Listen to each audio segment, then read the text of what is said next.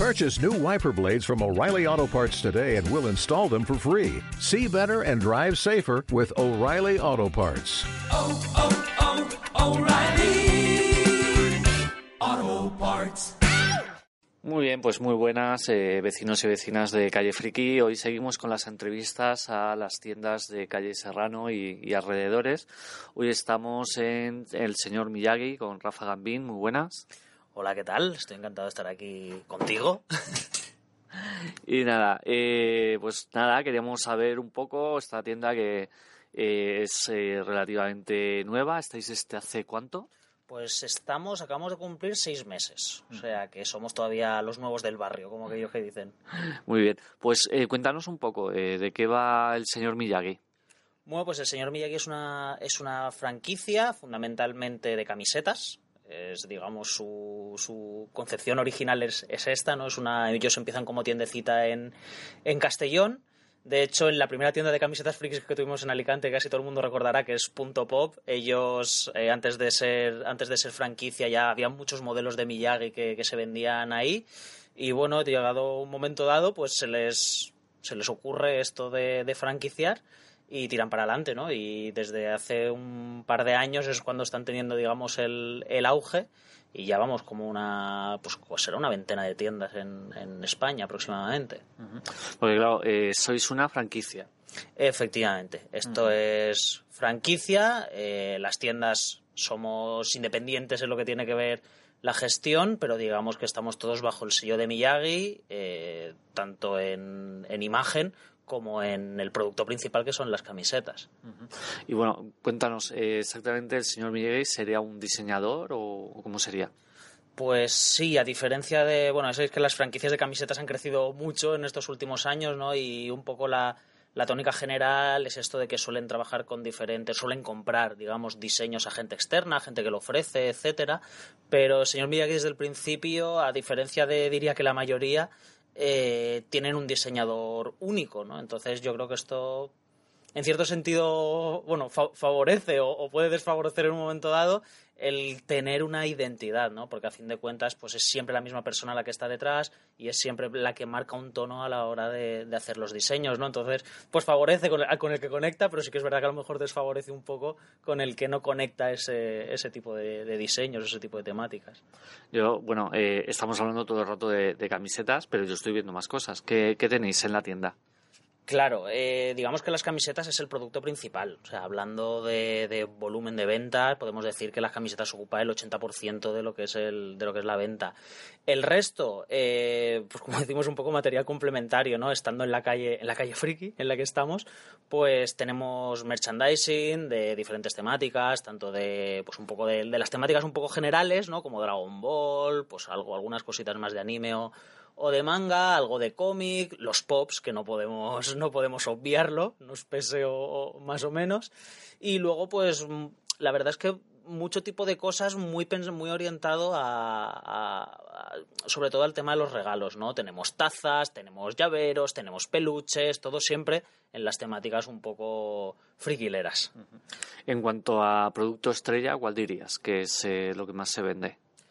A ver, en producto estrella, en camisetas hay una, una tendencia general, bueno, en general, el- ahora mismo la, franquicia que digamos que tiene más tirón es Harry Potter, ¿no? Los, los, los Potterheads se han hecho mayores y ahora tienen pasta y entonces se la están gastando, ¿no? Y es un poco la que en cierto sentido ha ocupado el lugar que hace unos años ocupaba Star Wars.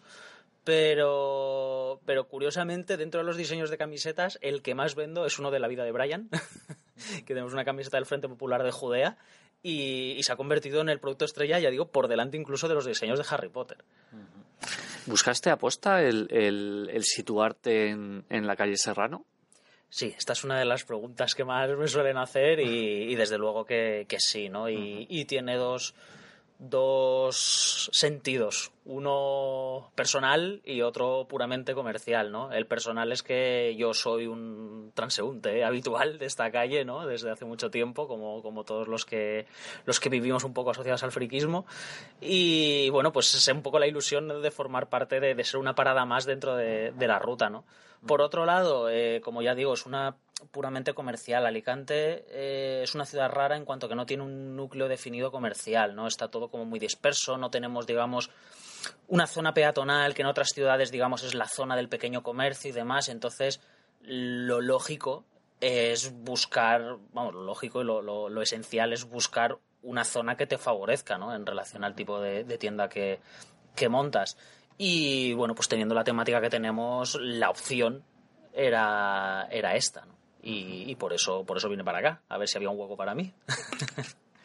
Entonces se puede decir que económicamente te ha, te ha beneficiado venirte aquí. Claro, eh, comercialmente hay que tener en cuenta que una vez que tú te plantas aquí, ya cuentas con que la calle tiene, en fin, la calle es una, una, ruta que ya existe, ¿no? Entonces es cierto que mucha gente se ha cruzado con el señor Miyagi porque venía a esta calle a otras cosas, ¿no? Entonces ahí es donde, digamos, estaba la, la apuesta a la hora de encontrar la ubicación. En cierto sentido, ahorras mucho en publicidad, ¿no? Porque hay gente que, que sin necesidad de haberte leído, de haber visto que, que has montado la tienda, pues se encuentra contigo porque, bueno, viene a hacer la ruta bien desde, desde Maisonave hacia Tenoi City o bien desde City hacia Maisonave y se, y se acaba encontrando contigo. Entonces, en ese sentido sí, es decir, es el sentido de ser un, estar en un escaparate, ¿no? Claro, porque también hay que ver desde el punto de vista de, del cliente, también nos favorece que todas las tiendas de, de, una misma temática, la temática friki en este caso, estéis todas juntas.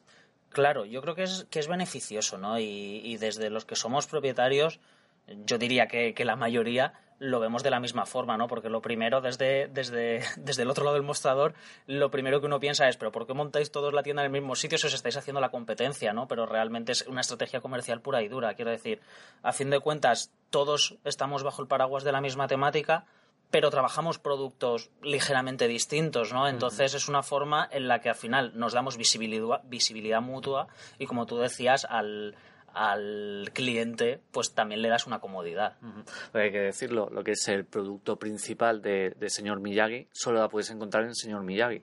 Correcto, los diseños son propios y solamente lo puedes encontrar en tiendas de, del señor Miyagi.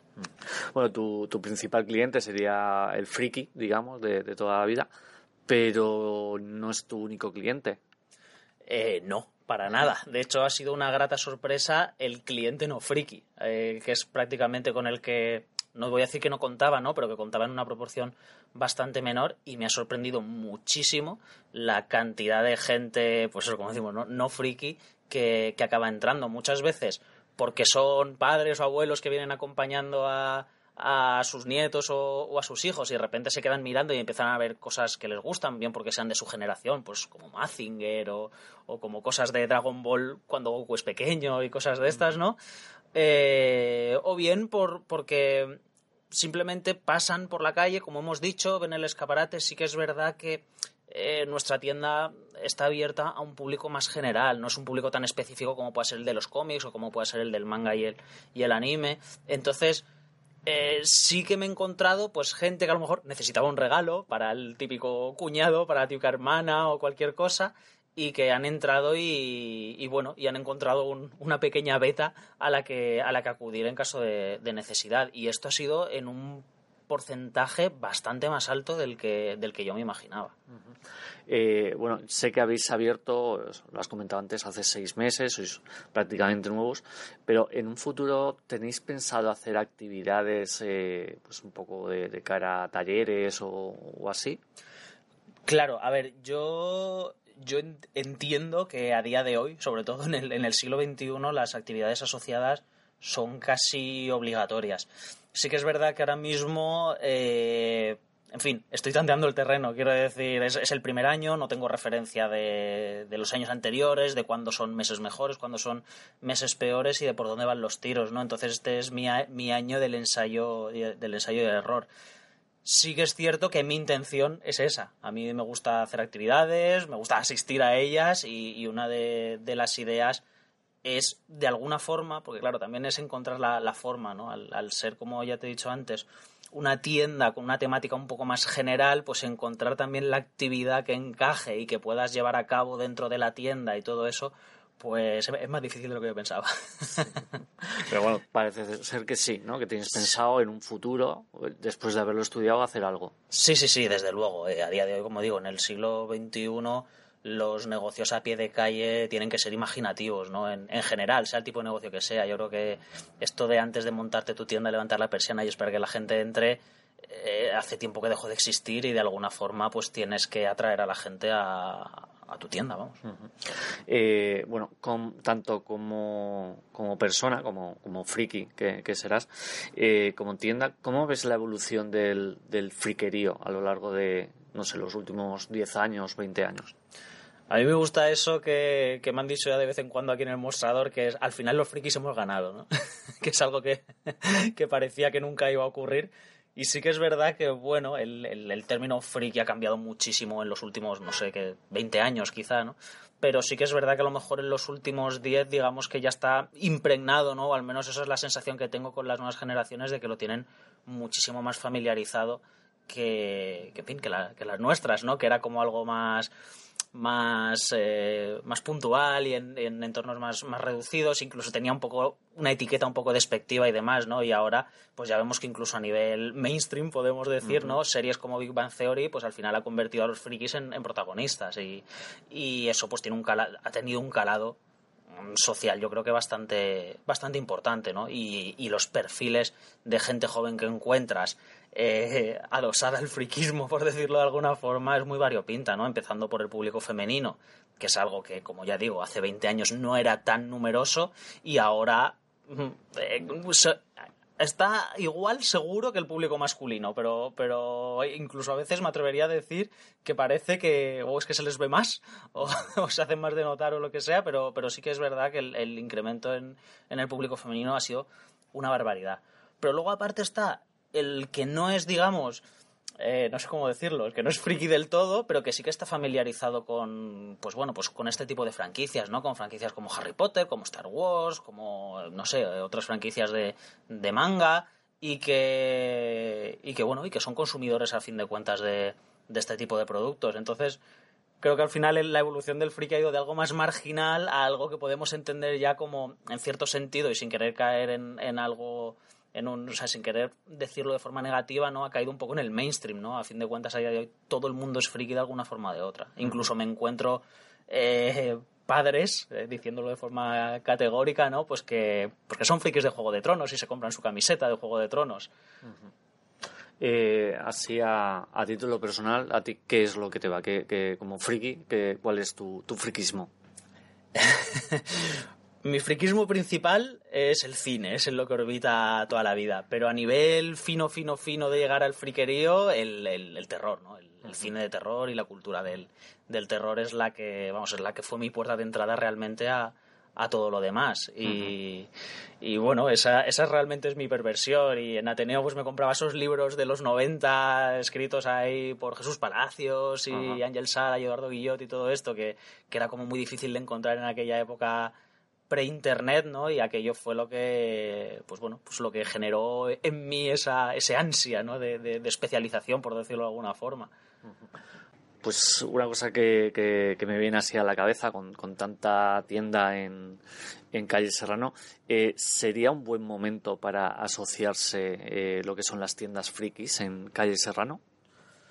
Yo desde mi punto de vista y como, y como recién llegado te diría que casi sería el, siguiente paso natural, ¿no? Creo que ya a, nivel popular la gente ya se refiere a, la calle Serrano como la calle Friki y por tanto te diría que, bueno, que, que eso, que desde mi punto de vista sería beneficioso que, que uniésemos fuerzas pues no sé si a lo mejor para llevar a cabo eh, actividades conjuntas o para o sí que para darle cierta visibilidad a la a la calle, ¿no? Una de las cosas que precisamente estas Navidades me decía, me decía mucha gente un poco casi entre bromas era como, ostras, os tendríais que juntar para poner alumbrado en la calle en Navidad, ¿no? Pues oye, son ese, esas, esas pequeñas actividades que a lo alumbrado mejor... Alumbrado friki. ¿o sí, alumbrado friki estaría genial. estaría ¿no? muy chulo. Sí, Yo se lo decía, digo, estaría guay poner como las letras de Star Wars a lo largo de toda la calle, ¿no? Y que desde Maisonave veas cómo se van haciendo pequeñas o algo así. Sí, sí, algo así. Pero, pero bueno, yo creo que ese, ese tipo de cosas resultaría muy, buen, muy beneficioso. Una asociación de, de comerciantes de, de calle de Serrano, calle Serrano o calle... Sí, yo, vamos, ya os digo, ¿no? Desde, desde mi punto de vista personal, yo estaría muy dispuesto porque creo que es una, una buena idea precisamente para potenciar nuestros propios, nuestros propios negocios y para darle color a la calle, ¿no? Porque además otra de las cosas que, que curiosamente me he encontrado de este público menos friki es gente que ha entrado a la tienda, gente que vive en la calle, eh, sobre todo gente mayor, que curiosamente se alegra de que hayamos abierto este tipo de tiendas porque le han dado a la calle movimiento y porque le han dado a la calle pues color, ¿no? Frente a, a otros momentos en que la calle estaba un poquito más abandonada o estaban los locales más vacíos. Entonces, mm, vamos, por, por mi parte yo estaría muy, muy dispuesto a, a- a implicarme de esa forma para, para llevar a cabo, pues eso, pues para unir fuerzas, ¿no? Y, y hacer cosas más atractivas para Alicante. Sí, porque precisamente yo no sé si has leído el, el diario Información, hubo un reportaje hace un- unos meses eh, sobre esta calle y se hablaba de si se estaba creando una burbuja. Entonces, precisamente algo como, como una asociación quizá digamos, eh, protegería frente a esa, esa burbuja, esa burbuja de tiendas frikis, pues a lo mejor eh, ayudaría un poco como a regular o a, o ayudar a que no se, no se produzca un- esa burbuja, eh, como, eh, que, no se, que no se desinfle la cosa. Sí, yo creo que sin entrar en, en que otras personas no puedan montar más o menos tiendas, que eso ya es cosa de cada uno y, y es prácticamente un estudio que tiene que hacer cada persona pensando también en, en cómo va a enfocar su negocio y en, y en, y en cómo y en la viabilidad que, que pueda tener, ¿no? Pero siempre con el con la con la idea de que ya que ya que hemos ya que hemos puesto la bandera en la calle, ¿no? Pues hacerla atractiva y convertirnos en un referente de la ciudad, ¿no? Porque a fin de cuentas eh, ya hay gente de fuera que reconoce esta calle, como he dicho antes, de, de esta forma, ¿no? Como, como la calle friki. Pues muchísimas gracias por, tu atención. Estaremos en contacto. Cualquier cosa que queráis montar, sabéis que tenéis a Calle Friki, el podcast, para, para, pues, para dar a, a conocer cualquier iniciativa. Y pues lo dicho, nos, nos veremos por, la Calle Friki. Muchas gracias a vosotros por acercaros y lo mismo, ya sabéis que aquí tenéis un espacio para cualquier actividad que queráis.